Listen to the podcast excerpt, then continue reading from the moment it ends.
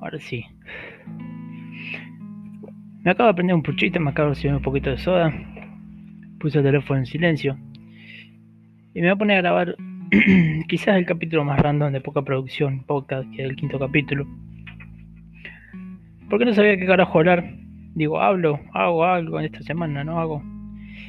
Y como me voy a esperar esta semana y no la estoy pasando en mi mejor momento, dije, bueno, ya que está este domingo, para matar un poco el aburrimiento y las ganas de tirarme de cabeza por el balcón o salir a, a cabecear un colectivo, me puse a escribir un poco sobre muchas cosas que escuché en la semana. Y la que más me hizo ruido, eh, tampoco es que me hizo oh, el ruido, pero me llamó mucho la atención fue el tema de, leer en Twitter, escuchar en algunos noticieros, no miro muchos noticieros, ya la verdad que me tienen podrido. Y es el tema de irse de la de Argentina. Eh, por el contexto que estamos pasando, sacando el contexto mundial en el que estamos, dejando el, el partido político de lado, el partido anterior, el partido actual, el partido que se viene. Siempre tuvimos algún bardo económico, que yo me acuerdo, por ejemplo, de que nací en el 90, la mejor generación, eh, nuestros abuelos, nuestros hijos, nosotros ahora en este momento, y seguramente nuestros hijos también van a estar en algún quilombo económico en este país verga.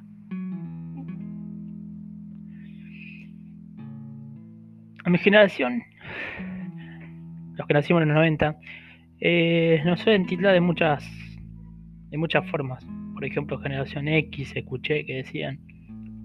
Eh, para algunos entramos dentro de los millennials, para otros ya somos unos viejos chotos.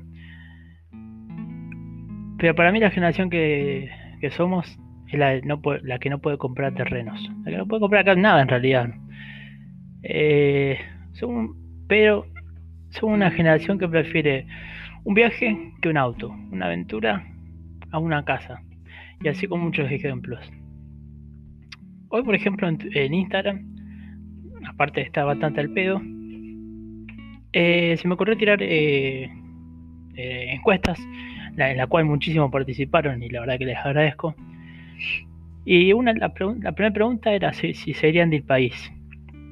Así corta, ¿qué del país? Si mañana te dan todo, o, tenés todo en regla, o no sé, no qué sé yo, pegas una herencia, ganas un kini, un loto, eh, alguna cosa, qué sé yo, que, te dé plata, o que se te habiliten papeles, que, lo que sea, lo que sea necesario, sacando el contexto este de, del COVID, si serían del país. La respuesta es simple, o sea, era fácil la pregunta, pero muchos me la, complicaron. ¿Te irías del país, sí o no? Con todo. O sea, mañana te tener la chance de te, te vas o no te vas. 75 personas me pusieron que sí. 21 personas me pusieron que no. La segunda pregunta que hice fue eh, ¿por qué se irían del país? 25 me pusieron para viajar, conocer. Pero después hay que volver. No, no aclaré eso. Después tenés que volver a tu vida, a tu rutina, a todo y 39 personas me pusieron para progresar. Otra de las preguntas que hice eh, fue para los que no se irían. ¿Por qué no se irían? Eh, dos preguntas también simples. ¿Por qué no? Y aclaré que justifiquen por qué no se irían. Y ninguno me justificó. En esa que tenían que justificar, ninguno justificó. Las otras que más me chupaban un huevo me justificaron, pero bueno, no importa. Gracias por colaborar igual. Eh, la otra de las respuestas que había puesto fue por, eh, familia y amigos.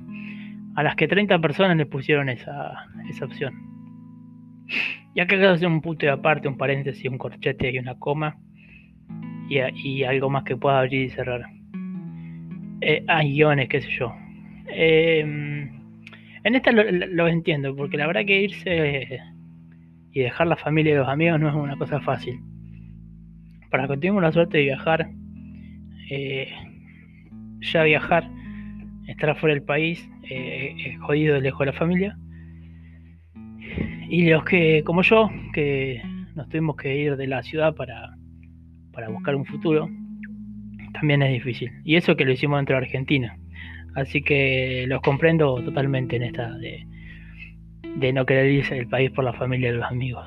Porque la verdad es lo que más extraña. Generalmente dicen que lo que siempre están es la familia y los amigos. Y la verdad que eh, es cierto, es cierto lo que dicen. Pero eso ya es otro tema, es otro tema más para, para algún psicólogo, psicóloga, psicólogo que no tengo ganas de desarrollar ahora. Y la última, últimas dos preguntas eran eh, si en el último año habían invertido en, algo, en algún bien personal, digamos, eh, un terreno, una casa, un auto, una moto, eh, un viaje caro, incluí también en, la, en las opciones. 15 personas lo hicieron y 36 personas no hicieron. y la última dice, si ven con chances de invertir en algo, o no ven con chance de invertir un carajo. 10 personas me pusieron que, sí. No, 10 sí, que 10 personas me pusieron que ven con chance de invertir en algo. No sé en qué andarán, en falopa, en algo raro andarán porque ¿en qué carajo se puede invertir hoy en día?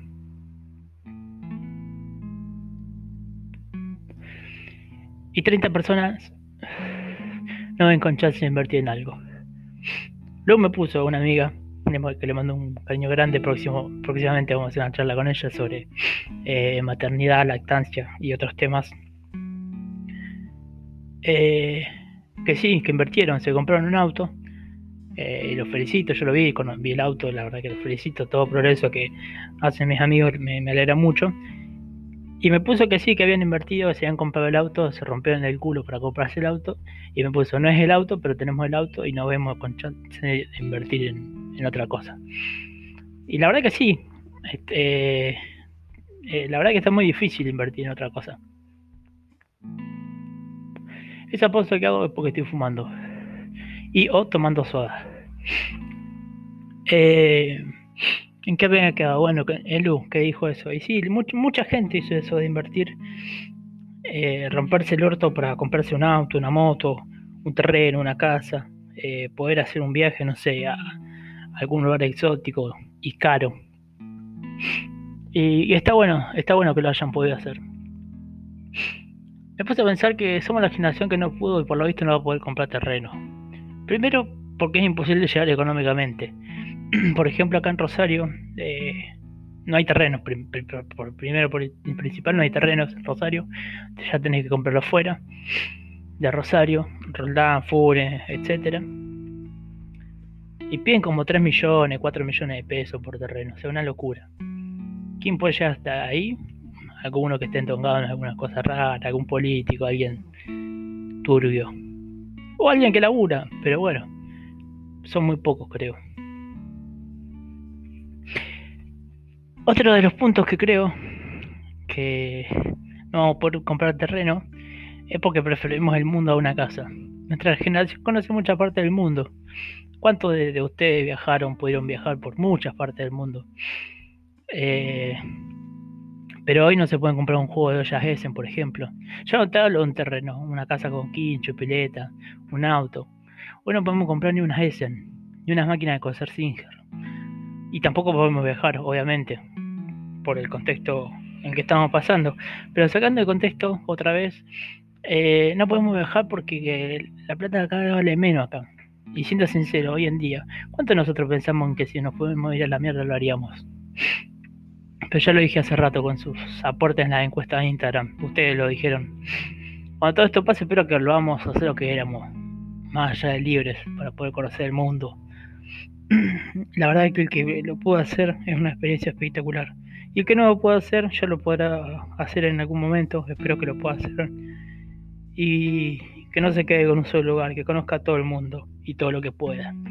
Porque es algo hermoso conocer muchas personas, culturas, idiomas, eh, eh, arquitectura, eh, etcétera. Está muy, muy, muy, pero muy bueno y típico influencer, ¿viste? Millonarios, hijo de Tinelli, ¿viste? Ay, viajen, conozcan el mundo, que es lo mejor. Pero, sí, bueno, vos porque se la dije de Tinelli, la concha de tu hermana. Pero fuera de, eso, el que lo pueda hacer, que lo haga, que no se va a arrepentir nunca de, conocer algún lugar, eh, conocer gente, conocer culturas, conocer arquitectura, conocer muchas cosas.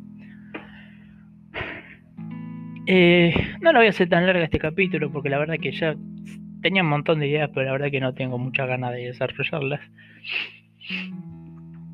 Así que, ¿con qué puedo cerrar?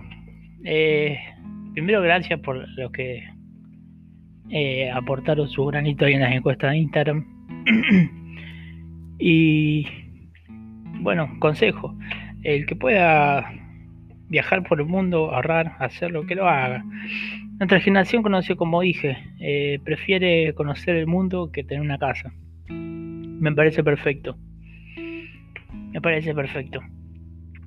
Y para cerrar el tema este de la plata, eh, una vez me compré un terreno, le voy a contar una cosa que hice. Una vez me compré un terreno en la luna.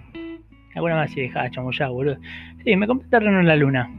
Lo pagué a 20 dólares fue hace mil, antes que haya impuesto al dólar, impuesto al impuesto del dólar, impuesto al impuesto del impuesto del dólar, impuesto al impuesto del dólar de, solidario y todo eso, impuesto al dólar de viajero más solidario, más poner dólares por las dudas, eh, eh, impuesto a la palabra dólar. Todo lo que tenga dólar eh, lleva impuesto hoy en día. Bueno, yo compré antes todo ese quilombo. Eh, le pagué por PayPal, porque tenía unos, unos, loros ahí guardados. Así que bueno, dije, ¿qué hago? Me, me compré un, terreno en la luna, sale 20 dólares. El certificado de propiedad me llegó por mail, me acuerdo. Eh, con mi nombre y todo encima. Todavía tengo que hacerlo más caro. Eh, hay muchos que se me cagan de risa. Porque me dicen, ah, sos un boludo. Eh, pero sí, tengo mi terreno en la luna. Con título de propiedad, con nombre y con los bordecitos enmarcados en, oro. No lo tengo marcado. Pero lo tengo. Y muchos se me cagan de risa. Dicen que me estafaron. Pero yo googleé y sí, la luna tiene dueño. Yo le y yo le compré un terreno. Le voy a contar la historia del tipo este. Eh, el tipo se llama Denny Hop. Es un tipo que era, si mal no recuerdo, ventríloco, fracasado, eh, eh, un tipo que estaba en la lona. Y un día el tipo se puso en pedo, estaba sin laburo, y cuando vio la luna dijo, che, ahí se puede encontrar muchas casas. Y al tipo, ¿qué, pasó? Se le ocurrió patentar la luna, ya que ninguno había estado tan en pedo, eh, o no había sido tan limado como para hacerlo, pensarlo, más que todo hacerlo. Este tipo patentó la luna en Estados Unidos, posta. Hizo como acá. Fue cuando estaban por cerrar, ¿viste? Para que te atienda más rápido. Bueno, entonces cayó a la oficina, dijo, quiero patentar la luna, la luna es mía. Se querían la mierda dos tipos de días, así que le dio unos formularios, ¿viste? Para que el tipo firme. Y bueno, el tipo en dos días era el dueño de la luna. Cuando salió internet, internet eh, Dennis Denny Hop empezó a vender terrenos en la luna. Voy a buscar la, página para que gozo. Dennis Hop. Eh, el terreno.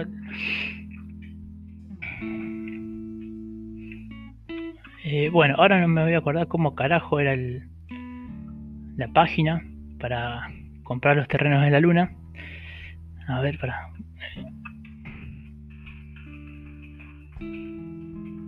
Perdonen la de prolijidad, pero me chupa los dos huevos y estoy buscando el eh, el link para pasárselo para que vean que no es mentira. Eh, no, ¿por qué me pone Mercado Libre si no quiero Mercado Libre? No quiero Mercado Libre. Eh, Lunar Embassy es la página. Para los que quieran comprarse un terreno en la luna, Lunar Embassy con doble S e Y. El hop, ahí se compra la luna. Bueno, ¿en dónde me he quedado? Eh, me he quedado donde. Bueno, ahí tienen la página, eh, Lunar Embassy. Ahí es donde compré yo mi, terreno. Eh, bueno, ¿y Denis qué hizo? cuando salió internet empezó a vender la luna, empezó a vender terrenos de, de su luna y al día de hoy vendió aproximadamente 8 millones de parcelas. En La Plata se hizo, ¿no? Un amigo un día vino a casa y vio el certificado, se lo mostré. Y me dijo, ¿sabes que te cagó? ¿No ves que te robaron 20 dólares por boludo?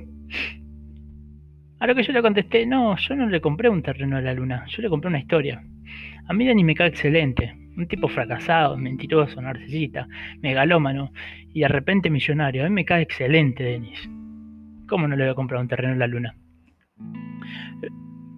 Pero me encanta la gente como yo que no le creemos un carajo, pero le compramos un papel que dice que tenemos un terreno en la luna.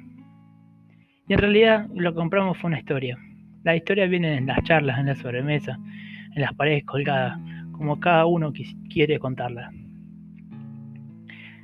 Si hay una de las cosas que menos me importa en la vida y más me chupa un huevo, es la luna.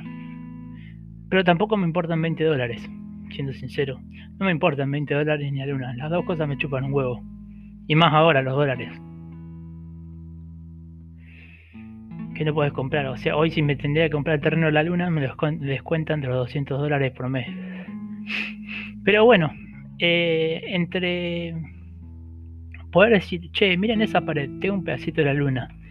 Y decir, miren esa pared, yo tengo 20 dólares. Yo prefiero decir que tengo la luna.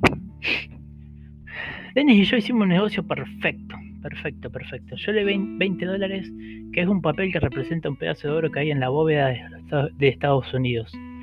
Y él me dio un papel que dice que tengo un pedacito de la luna, en el norte, para ser más preciso. Nunca nadie en la vida vio esos lingotes de oro. Yo en cambio, a la luna, la veo todos los días. Eh, ese texto con el que cerré fue un texto que me fue acordando hacia la pasada de Hernán Casiari, que me compró un terreno en la luna. No me acuerdo bien en qué libro está, pero eh, búsquenlo eh, o compren el libro de Casiari. Así me, me, contrata o algo, porque le estoy haciendo chivo. Pero yo creo que es así muchos de nosotros, en vez de comprar una casa, comprar un auto, eh, compramos una historia, compramos una historia viajando a tal lugar, compramos una historia comprando, no sé, eh, yendo a tal lado, invirtiendo en un curso, haciendo alguna aventura. No significa todo viajar, viajar, viajar. Puede también ser, qué sé yo, que te anotaste en un curso de inglés, un curso de italiano, un curso de, chino, mandarín, eh, de chino básico, chino avanzado. No sé por qué dicen, che, para mí esto es chino básico, chino avanzado. Pero si fuese chino básico tampoco lo entenderías, como dice Juan Barraza. Así que bueno, eh, voy a cerrar de poca con esto. Eh, compren, si van a comprar, si van a invertir, no hay mejor cosa que invertir en historias, en historias, en anécdotas. Eh, y en cosas para ustedes.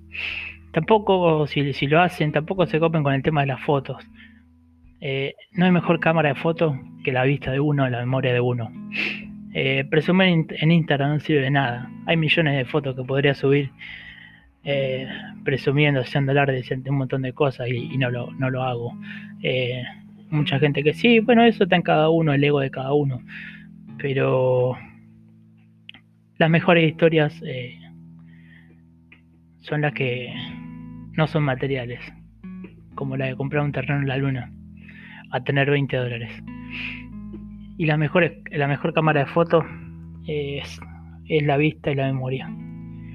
Guarden todas esas cosas en su cabeza, nunca se las van a olvidar, nunca se las van a olvidar. Ya sean lugares, personas, eh, momentos. Voy a dar el ejemplo de, de, la última vez que... Esta es la parte más difícil, creo, de, contar.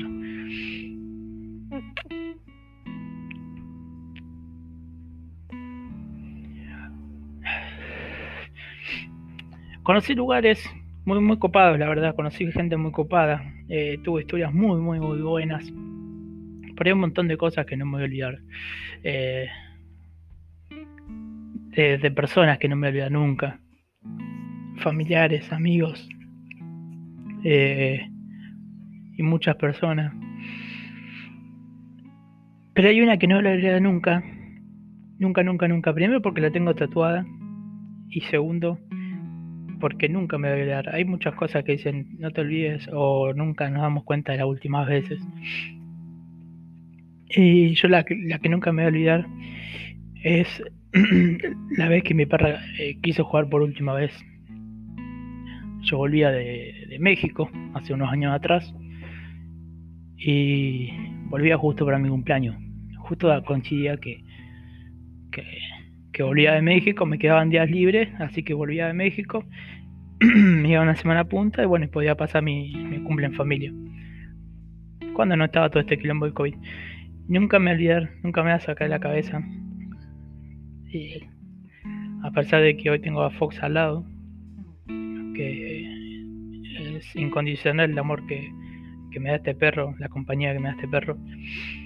Pero nunca, nunca, nunca me voy a olvidar de, ese momento que salí a fumar afuera y, y me acerco a, a, molestar a la Jenny como siempre lo hacía, mi perra, que tuvimos durante 16 años.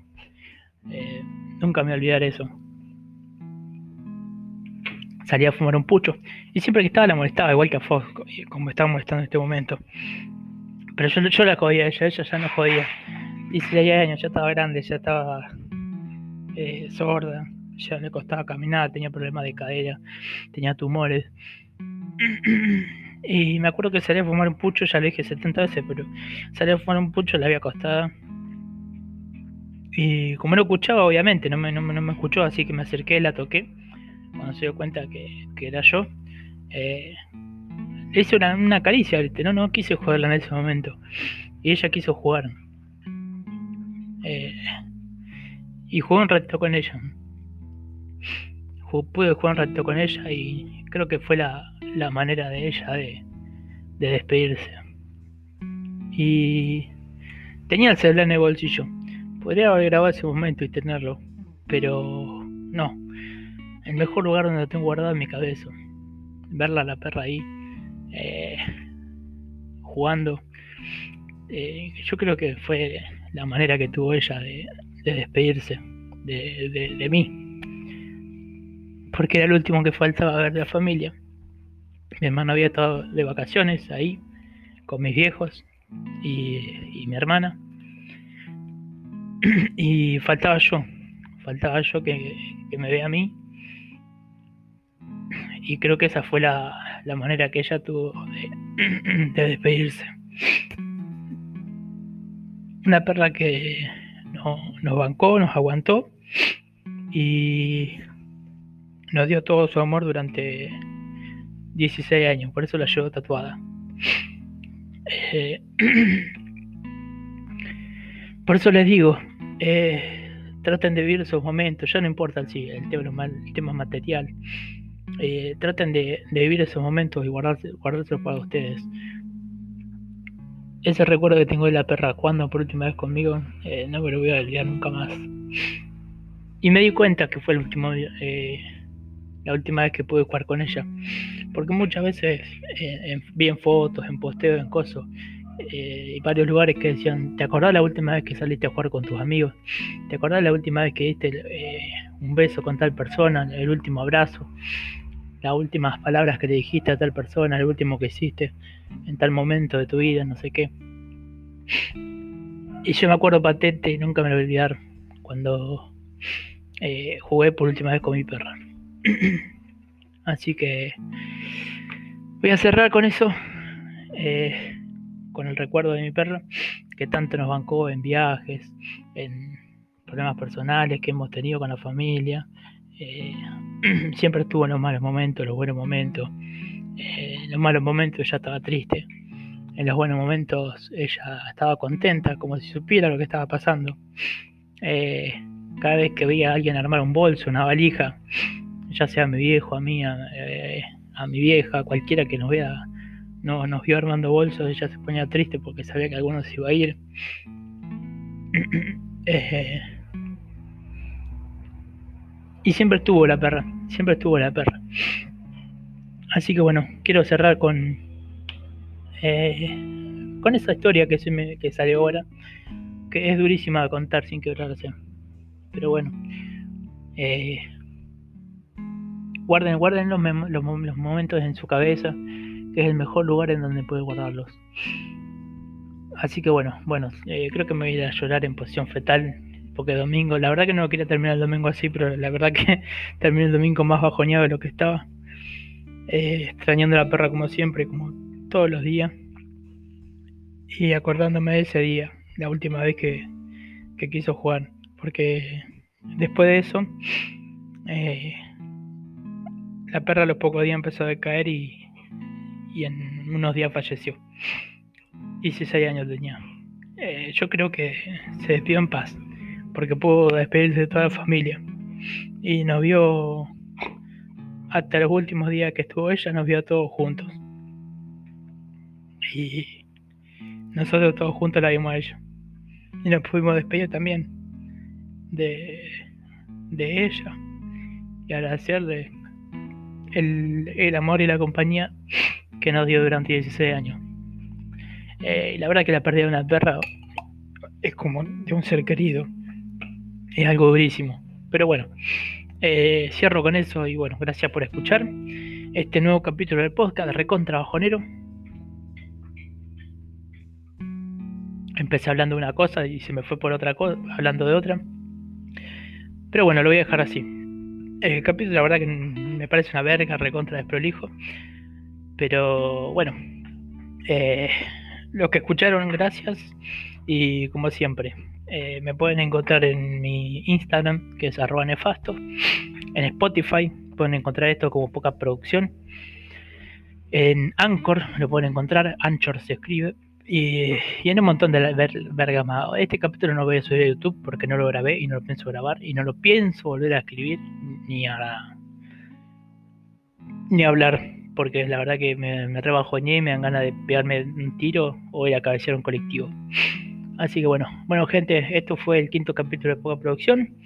Eh, espero que les haya gustado. Si alguno se bajoñó con la historia del final, eh, perdón. La, idea era hablar de otra cosa, pero bueno, me fui por ahí y, y bueno, espero que les haya gustado.